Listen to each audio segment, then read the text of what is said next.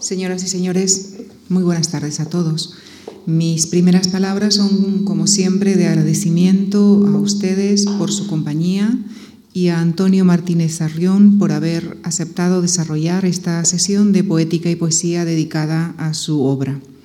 El próximo jueves nuestro poeta invitado leerá y comentará algunos de sus poemas, ocasión en la que distribuiremos entre todos ustedes el libro que hemos preparado con motivo de esta sesión, que contiene poemas escogidos por el autor y que incluye además un poema inédito.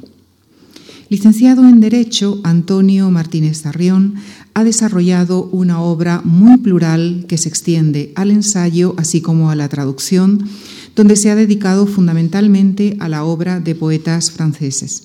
En este momento está preparando una antología de Mallarmé. En 1990 recibió el premio Stendhal de traducción. Es también autor de dietarios y memorias el año pasado publicó Escaramuzas, su último título en este género.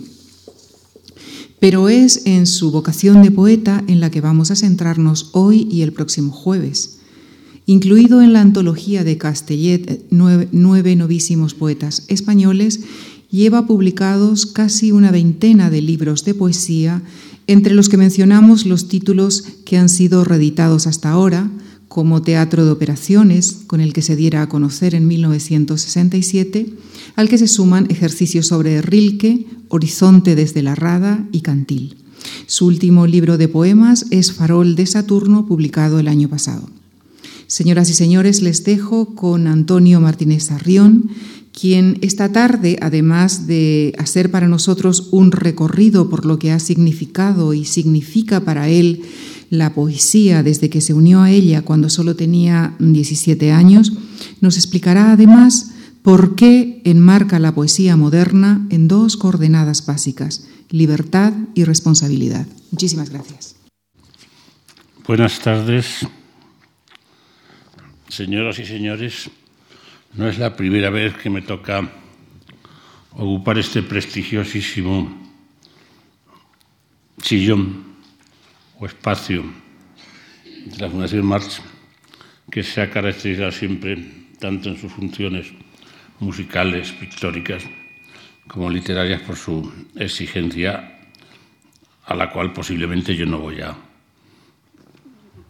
tener la, la grandeza o el talento de eh, igualar.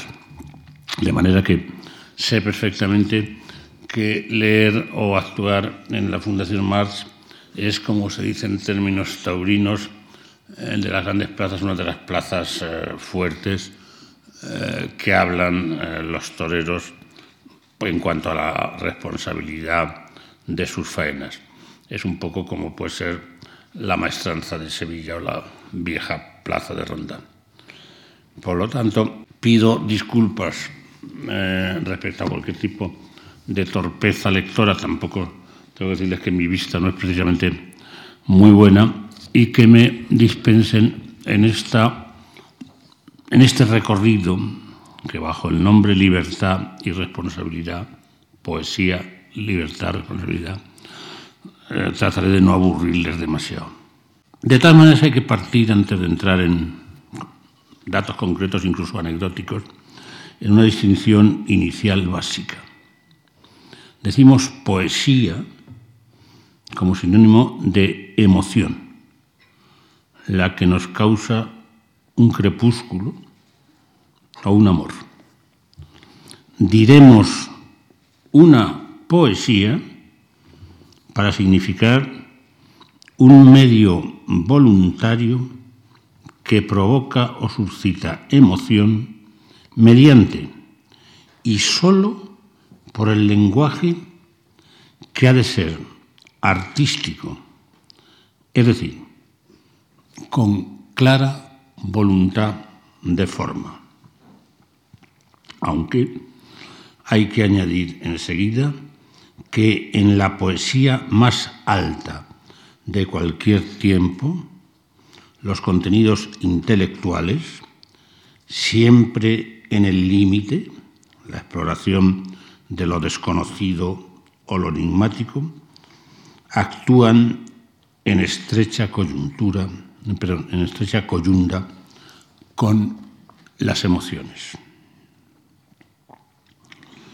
Puesto que el lenguaje común, el que utilizamos todos diariamente, o funcional, está fatalmente desordenado y gastado,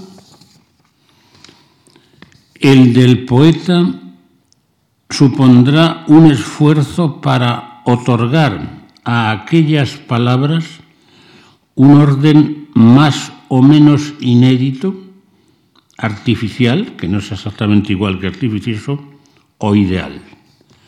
Toda esta operación la resumió, uno de los grandes genios de la poesía contemporánea, del simbolismo para acá, Stéphane Mallarmé, cuando al pedirle cuál era la función de la poesía, dio esta respuesta terminante y decisiva. Dar un sentido más puro a las palabras de la tribu. Existen tantas tribus, naturalmente, como idiomas con poesía escrita.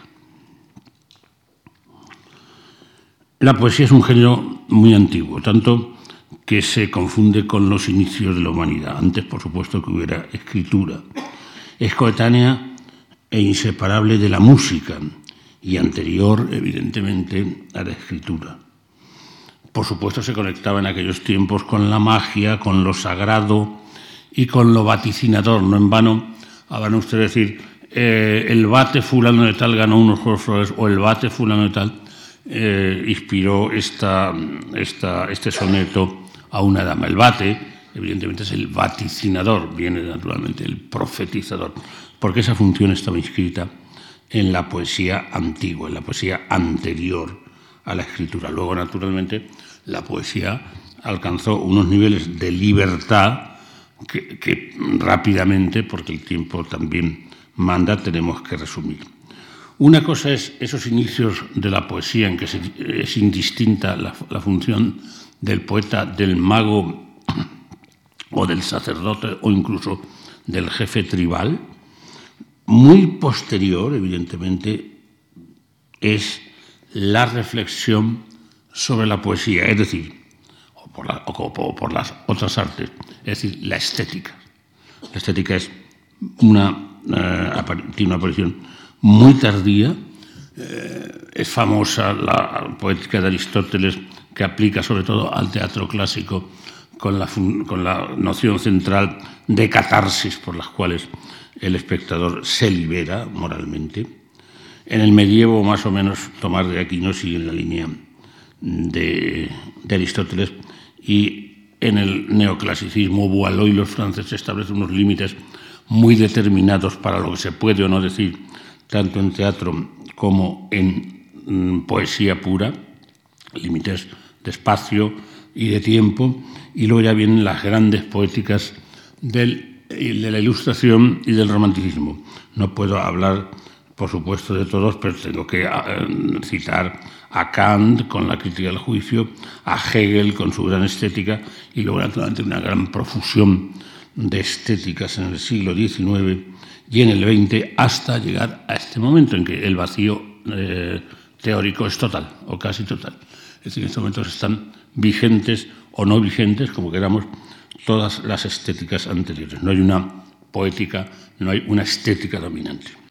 La función de la poesía y del poeta en las épocas que irían eh, del medievo al siglo XIX eh, tenía la función del poeta en concreto una función parecida a la de, los de otros servidores de los grandes poderes de entonces, es decir, de la iglesia, evidentemente, de los nobles, de los poderosos, de los reyes.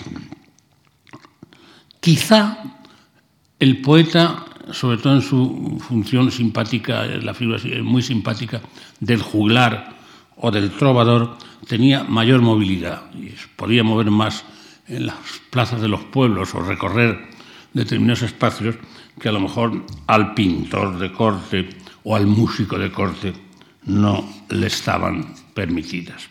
Esta situación se prolonga y se prolonga durante muchos siglos y con gran categoría, hasta que se produce, igual que se produjeron otra serie de crisis históricas y económicas, en una de las cuales estamos, la crisis total de la lírica, con el ascenso y consolidación de la burguesía, como saben perfectamente, tras la Revolución Francesa de 1789, que prima a otros géneros en, ascenso, a los cuales elige el público burgués.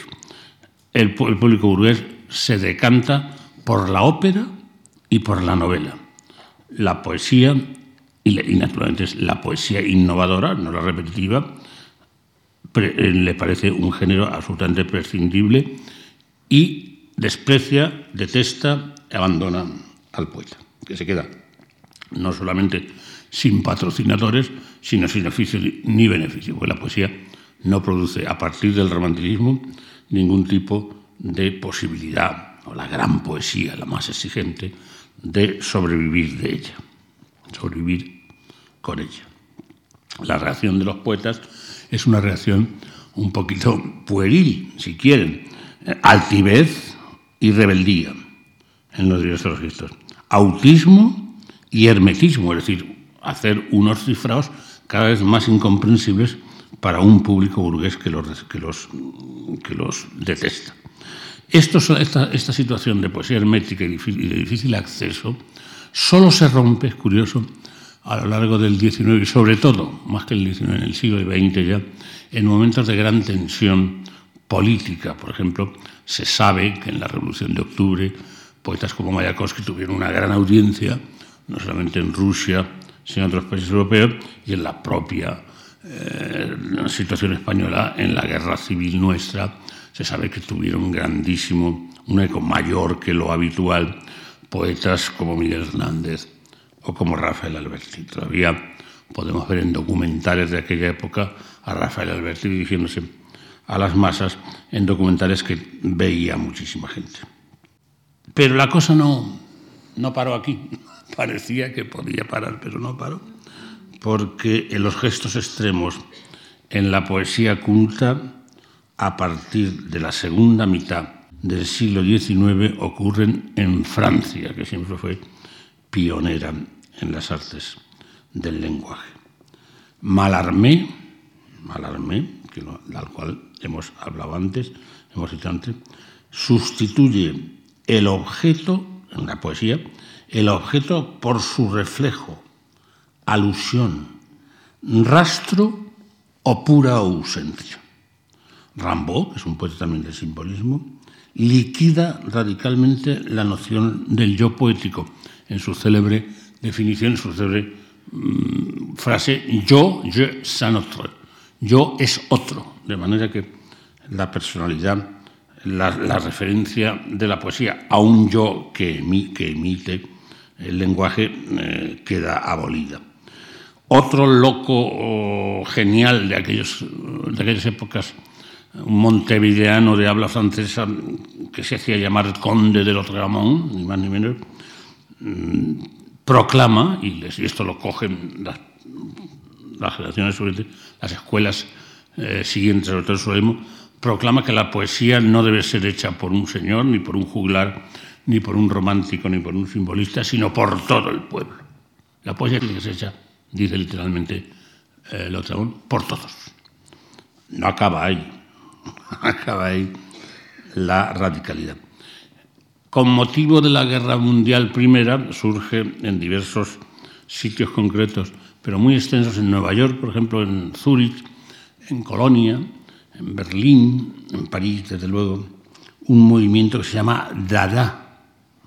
Seguramente la habrán oído. Dada significaba simplemente la emisión de sonidos por parte de un bebé antes de que aprenda el alfabeto o a decir papá o mamá. Y quizá querría decir papá o mamá. Dada, que se llama así el movimiento, al filo de los años 20 del siglo pasado, dinamita todo lenguaje. La misma coherencia lógica a favor de la pura estridencia nihilista, inconexa, agresiva y provocadora. No puedo extenderme, pero las sesiones que hacían los dadaístas en teatros de París a lo mejor consistían en que uno de los actores, que era el poeta, recitaba de pe a pa, si lo aguantaban, el periódico del día mientras un compañero suyo a otro compañero sentado lo iba eh, trasquilando, le hacía una, labor de peluquería. Naturalmente, esto producía una gran irritación a los burgueses que pagaban una entrada en París para que los insultaran o que los despreciaran y respondían con tomatazos o con huevos podridos.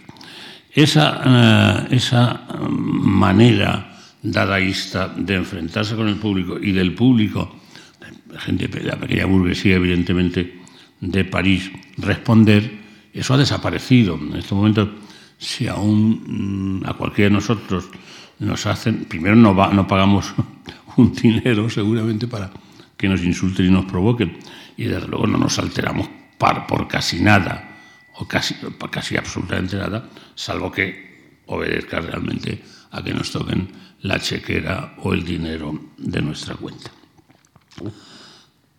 Vamos a mm, reducir todavía más el plano eh, espacial y hablar de la poesía española. La poesía española es muy grande, es una potencia lírica absolutamente mayor. En los siglos XV, XVI, XVII y XX, hay dos siglos, el XVI y el XIX son muy malos, no en literatura, no en poesía, sino en toda, la literatura eh, que se hacía, tanto en el teatro como en la prosa, con excepciones. Hay un apogeo magnífico, que ustedes eh, no tengo por qué insistir mucho en los años 20, que produce la conjunción de una serie de circunstancias políticas de oposición a la monarquía y a la dictadura y de talento evidente de grandes, de jóvenes absolutamente preparados, que luego se llamarían generación del 27. Viene la catástrofe de la guerra y después, naturalmente, la poesía de posguerra, porque la poesía aparentemente la habían liquidado ya Malarmé, Rambo, Lotramón y los dadaístas, pero se sigue haciendo, se sigue haciendo con gran calidad y con gran calidad en este país. en la posguerra, sobre todo, hay grupos que funcionan con estrategias de legitimación y de deslegitimación de elevación a, los altares y de arrumbamiento como trastos viejos. Y de esa manera, inmediatamente después de la guerra, hay un grupo de poetas que se llaman garcilasistas por el, por el culto a Garcilaso, no por su categoría de inmenso poeta, a mí me parece Garcilaso uno de los tres mejores poetas de nuestra lengua, de nuestra lengua castellana, sino porque había en él un elemento militar y seguramente la mayoría de los garcilasistas de los años 40 eran militares que naturalmente habían militado, perdonen la redundancia, en el bando vencedor. Después de Garcilaso aparece la elevación a los altares como guía, evidentemente, de Antonio Machado. Esto es una maniobra, evidentemente, de izquierdas y detrás de la cual están los intelectuales y poetas del Partido Comunista, pero llegan los 60, digamos que la capitanía de Machado llega, coincide o por lo menos coexiste con los garcilasistas y llega al final de los 50, primeros 60. Pero en los 60, en los primeros 60, a través de dos grandísimos poetas, uno en lengua catalana, que se llama Gabriel Ferraté, y otro en lengua castellana, aunque residente y nacido en Barcelona, Jaime Gil de Viedma, deciden que hay que liquidar la influencia de Machado, que es una, influencia que no les parece bien, y también la influencia surrealista que representaba el grupo madrileño de Vicente Alexandre o de Claudio Rodríguez. Y entonces elevan a la capitanía de la lírica, había que jurar y rejurar y perjurar por la figura realmente eminente del poeta sevillano Luis Cernura, que está muy influido después de su época francesa, por la gran poesía inglesa de los años 20 y 30. A todo esto llegamos ya a los 60, 70. En los 70 aparece un grupo, se ha aludido aquí por Lucía, eh, llamado Novísimos Poetas Españoles, en que tuvieron la idea de integrar mi obra, que entonces era absolutamente corta y seguramente no muy buena. Eh, los novísimos lo que hacían era insuflar, eh, qué sé yo, cultura, nombres, espacios mitológicos que venían naturalmente del modernismo y de otras, eh, y de otras fuentes no estrictamente literarias. Novísimos fue en el pequeño mundo de la literatura, con la antología de Castillo de 70, un pequeño fue una especie de, pequeño aldabonazo o de gran aldabonazo. Yo me acuerdo de las revistas de la época y periódicos que decían sí a los novísimos, no a los novísimos. Los novísimos representan la asunción por una serie de jovencitos de la cultura consumo, decía la, digamos, la línea izquierdista, y luego había otros señores, no, no los, los novísimos lo que hacen es renovar y, dar eh, internacionalismo, vamos a llamarlo así, a una poesía demasiado gris y demasiado estrecha, que era la de la generación del 50. En los años 80 se produce también una polémica curiosa entre la llamada poesía de la experiencia o de línea clara contra la poesía de la diferencia. Fue interesante porque los partidarios de la poesía de la experiencia, que eran dos poetas realmente mm, notables y que han pasado, me parece, por esta cátedra, por esta, por este, por este, por esta fundación, Luis Alberto de Cuenca y Luis García Montero, desde posturas ideológicas enfrentadas, pero más o menos coincidían, por ejemplo, García Montero en apreciar que por el camino y propósito de la poesía que se había hecho ni más ni menos que del romanticismo, había que liquidar y rebajar el autodeslumbramiento que el propio poeta tenía por su obra y por tanto darle una eh, elocución más inteligible, más entendible, más, más al acceso de la gente del común. Eso tenía realmente buenos propósitos, bueno, que, el poeta no se crea un dios o un soberano despreciador del resto de la humanidad, pero también se, corría un riesgo en el que se cayó muchas veces el propio García Montero, persona y poeta que quiero mucho, caer, que no, que no evitó, se podía caer en el más craso prosaísmo, es decir, en el vuelo gallináceo de la poesía. Les voy a, para un poco aliviar, les voy a, leer una cuarteta, cuatro versos de, de, don Ramón de Campoamor, conocido poeta burgués y notario del siglo XIX, que un poco eh, podía uno sentirse, al cual, del cual, por cierto, de Campoamor habló muy bien Cernuda, que era un gran poeta, pero del cual uno podía sentirse seguidor y podía ser y esta maniobra o esa táctica podía ser peligrosa. Les voy a leer los cuatro, los cuatro versos de don Ramón de Campoamor, que realmente, más allá del vuelo absolutamente corto, tienen mucha gracia. Dicen, decía don, don Ramón de Campoamor, cultivando lechugas, Diocleciano ya decía en Salerno que no haya mariposas en verano el que mata gusanos en invierno. Mayor interés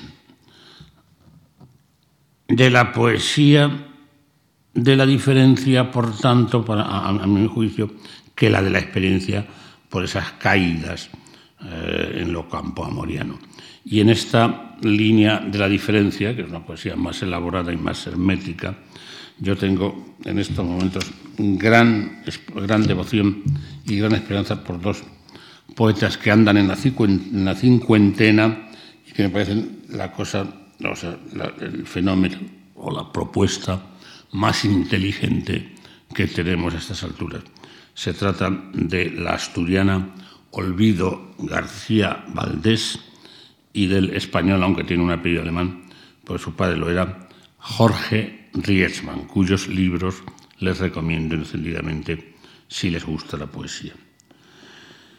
Y ya llegamos a lo que enuncia eh, el título de esta intervención mía. Las marcas que creo que tiene la poesía moderna. Por una parte, su extrema libertad y la responsabilidad que a esta libertad acompaña.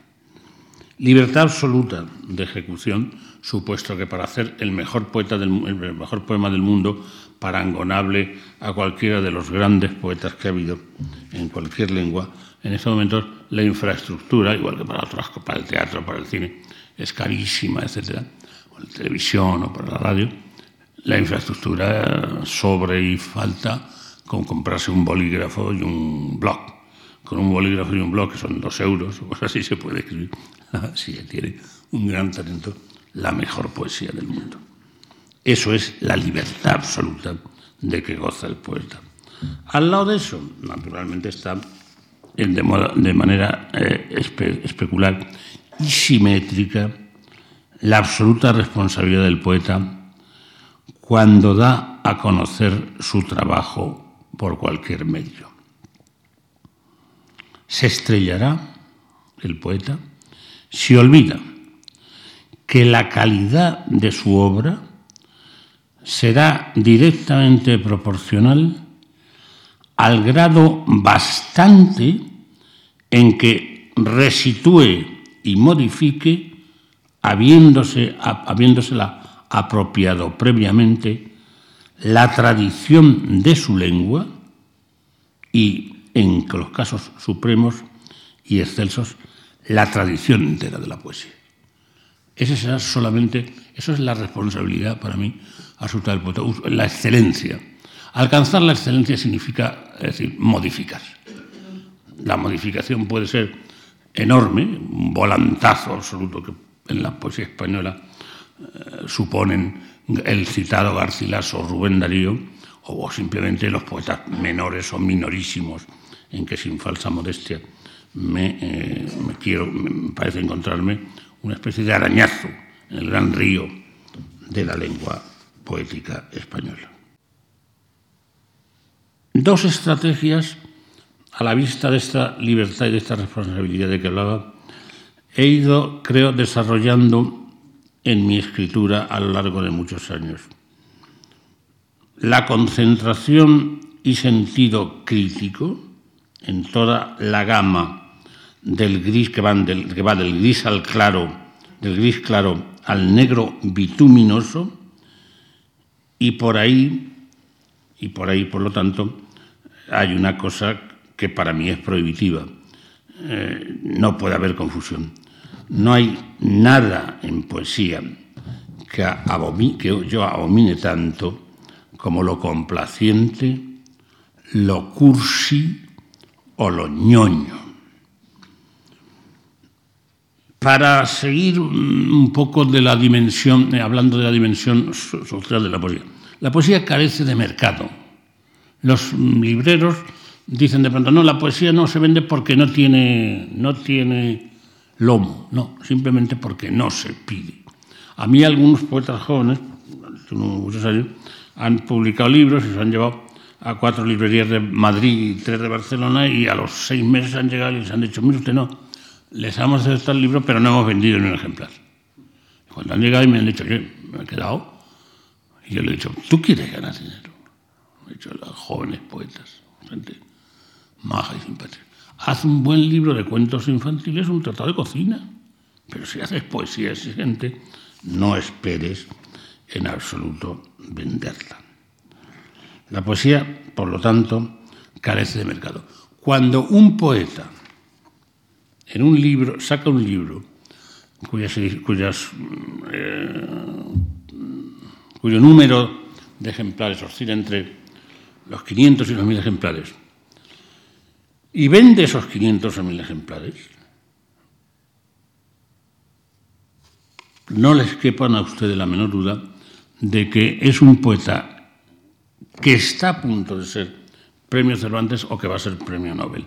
De manera que, claro, al lado de eso, mm, fíjense ustedes la cantidad de poetas que no llegan ni a vender eso, ni mucho menos, y desde luego en un gran porcentaje, a financiarse sus propios libros. Y claro, no hay a estas alturas más poesía que la culta, porque la poesía popular ha sido absolutamente casi destruida, yo me acuerdo en los años de la transición democrática en que había todavía alguna animación en los pueblos, pero yo creo que la televisión, ese horror absoluto de la humanidad, ha arrasado cualquier tipo de poesía popular en lo que se refiere, por lo menos a lo que yo conozco de España. Por otra parte, la poesía más exigente y desde hace siglo y medio del romanticismo tiene una difusión, no en este país, sino en todos los países, lenta. La poesía llega muy lentamente a permear, digamos, la sensibilidad o, a, suscitar la atención de las consumidoras de poesía. Les puedo poner otro caso. Eh, para una persona, entre la cual me cuento, atenta y curiosa de la poesía europea o americana, por ejemplo, no hay ningún poeta francés, que es un idioma muy cercano y que ha influido mucho el francés en el castellano literariamente, menor de 80 años que se ha conocido. Es decir, yo estoy convencido que en Francia ahora, y hablo de un país porque fue siempre un foco debe haber poetas de 40 o 50 interesantes, pero el ritmo de llegada es tan, tan, tan lento que es difícil conocer a alguien menor de esos 80 años. ¿Por qué entonces todavía estoy aquí hablando de poesía en la Fundación Marx, en la Universidad de Salamanca o de, o de donde sea? ¿Por qué se habla todavía de poesía? ¿Por qué se hacen revistas poéticas? ¿Por qué se hacen textos y cátedras? Pues porque la poesía tiene un elemento residual de su antigua grandeza.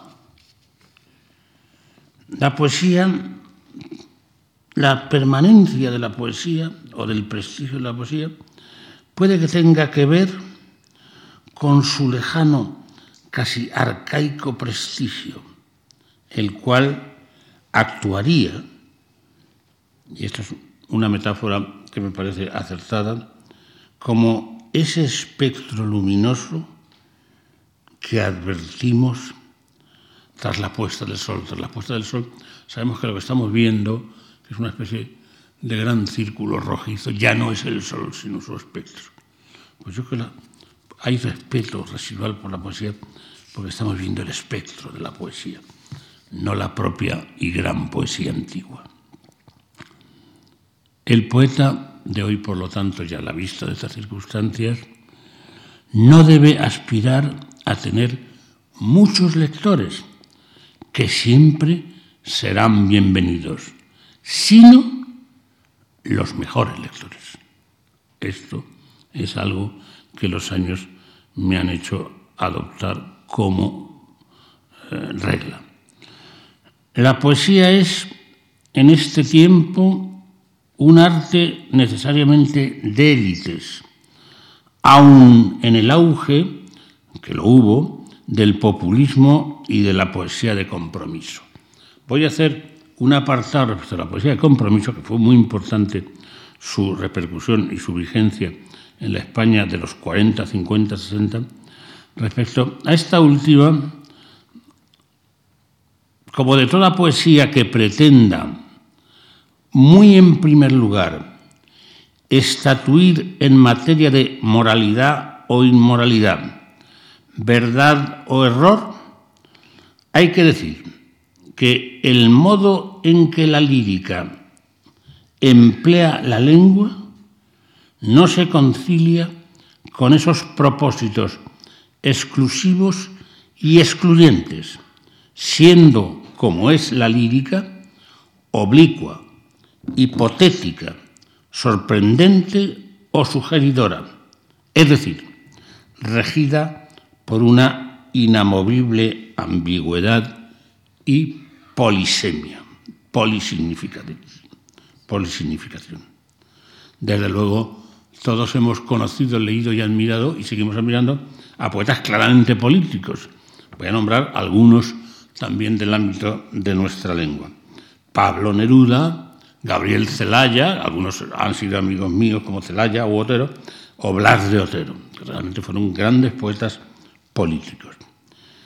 Si estos políticos, o la parte de la poesía de ellos, más honda, saltará más allá de sus intenciones doctrinales o propagandísticas, que el tiempo, que es un fatal eh, juzgador, juez, que el tiempo suele borrar, lo más absolutamente actual o digno del periodismo, de la atención diaria, hace malas migas en la gran poesía.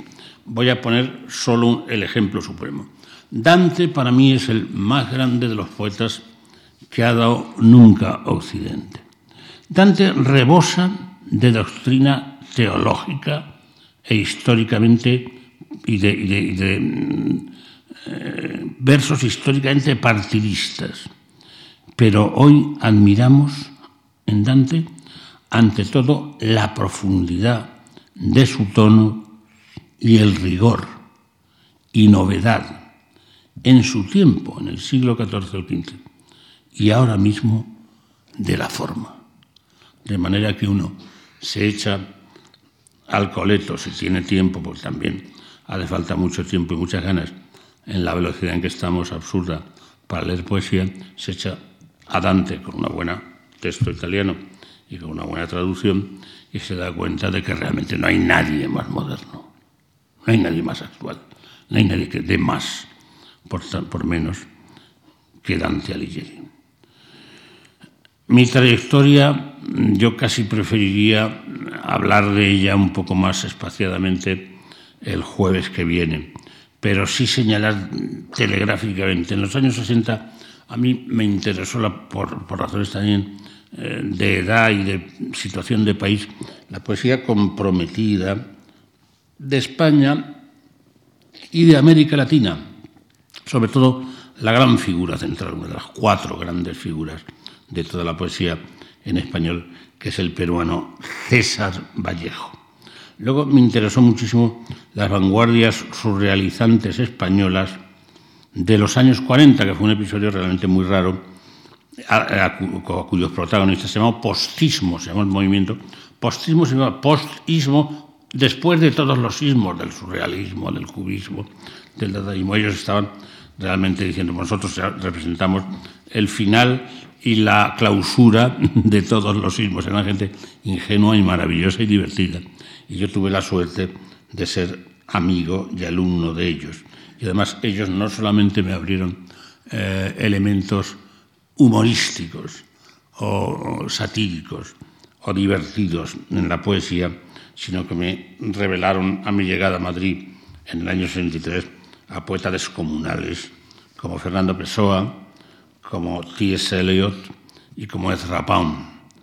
En los años 70 yo me dediqué, me, sumergí en el surrealismo inicial, en el movimiento francés de los 20 y 30, en el expresionismo alemán, que me interesó muchísimo, también en los procedimientos que el cine, porque yo tenía una especie de cinefilia que no se me ha quitado, los procedimientos no solamente del cine como iconos a citar y reverenciar, eh, pueda ser Marilyn o el cine negro, sino los procedimientos narrativos muy específicos del cine respecto a otras artes como la literatura o el teatro. También, naturalmente, me interesó mucho el jazz, la música de jazz, que me parece la gran música del siglo XX, es decir, con mis respetos a Bartok o a Sostakovich o a Stravinsky, y el rock, elementos de rock muy experimental ligado a los movimientos o a las tendencias psicodélicas. En los años 60, por propia edad y por propia circunstancia personal, mi poesía se va serenando y controlando. Y aparecen, lo echaron muy de menos y me lo reprocharon muchas veces, los temas amorosos. En tu, poesía no aparece el tema amoroso. Pues bien, aparece ya en los 80. no es que antes no estuviera. En los años 90 eh, mi atención se redobló por las antiguas, la antigua poesía de Medio y de Extremo Oriente. Mi interés fue creciente y sigue siendo por el mundo espectral del barroco europeo del siglo XVII, no solamente en la poesía, sino en la pintura, que me interesa muchísimo, el, barroco. Todos estos movimientos llegaron en la poesía que yo he escrito en los últimos 8 o 10 años a una concentración suma de texto, pero una salida de mis primeros libros en que adoptaba por vía surrealista procedimientos herméticos, procedimientos como la escritura automática, como el irracionalismo del verso a lo que saliera. Por lo tanto, la última obra mía me parece que hay una gran concentración, un gran cuidado en la elección de las palabras, pero una legibilidad también evidente. Naturalmente, en mis apreciaciones y desprecios de determinados fenómenos, el universo cultural, social, político y económico que veo en torno no me gusta absolutamente nada. Tengo curiosidad por las nuevas formas de indignación y de protesta. El poeta, para ir terminando, creo que nace por una parte, y se hace. ¿Por qué nace? Porque el poeta, como otros artistas, yo llego a la conclusión, seguramente nada original, lo habrán dicho, pero yo no lo he leído, que el músico, el niño que tiene, que tiene facultades musicales o que va a ser músico, tiene despierto un sentido del ritmo y de la melodía y de la cadencia que no tenemos los demás. El pintor, el niño pintor, tiene también desarrollados determinados gustos por la forma o por el color. El poeta, yo creo que de nacimiento tiene una especie de relación extraña y no usual con las palabras. En general, las palabras utilizamos de una manera funcional, pero el niño, o por lo menos a mí me ocurrió desde muy temprana edad, mis 8 o 10 años, yo veía las palabras realmente aisladas, como un poco como diamantes, como, como joyas, como cosas absolutamente insólitas y desde luego nada útiles para la convivencia. Por fin me voy a atrever, y ahora sí que va de veras, a,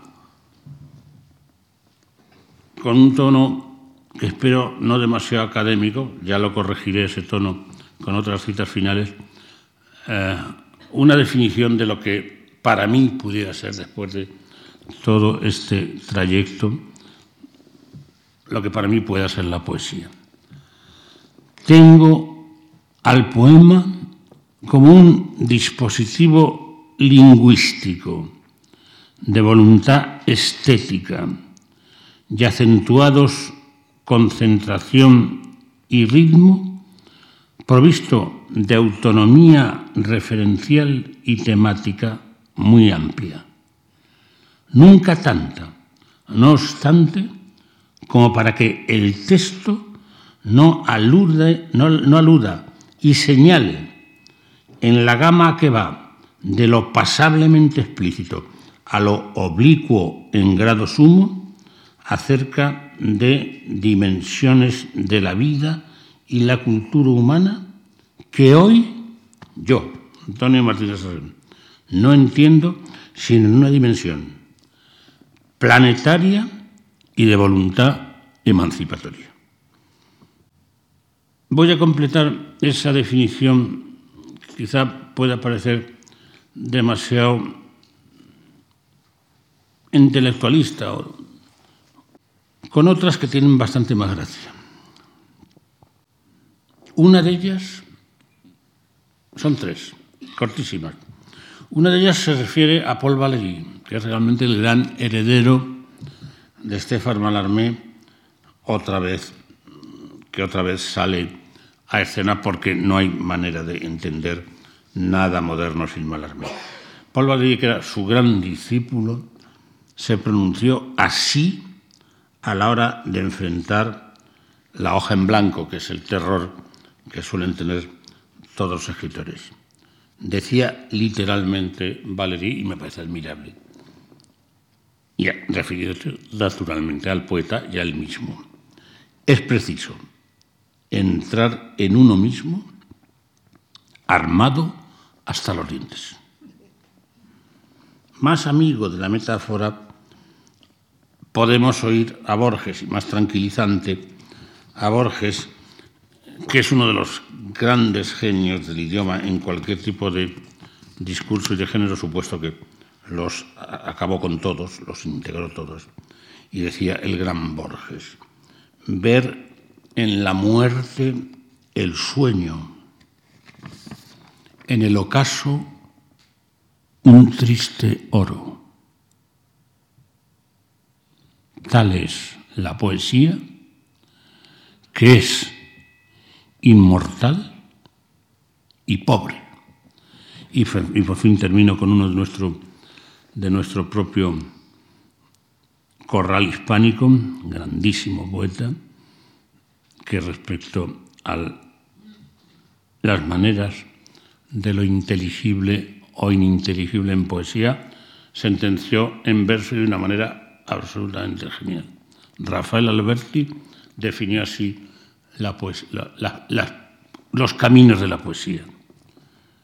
Poeta, por ser claro, no se es mejor poeta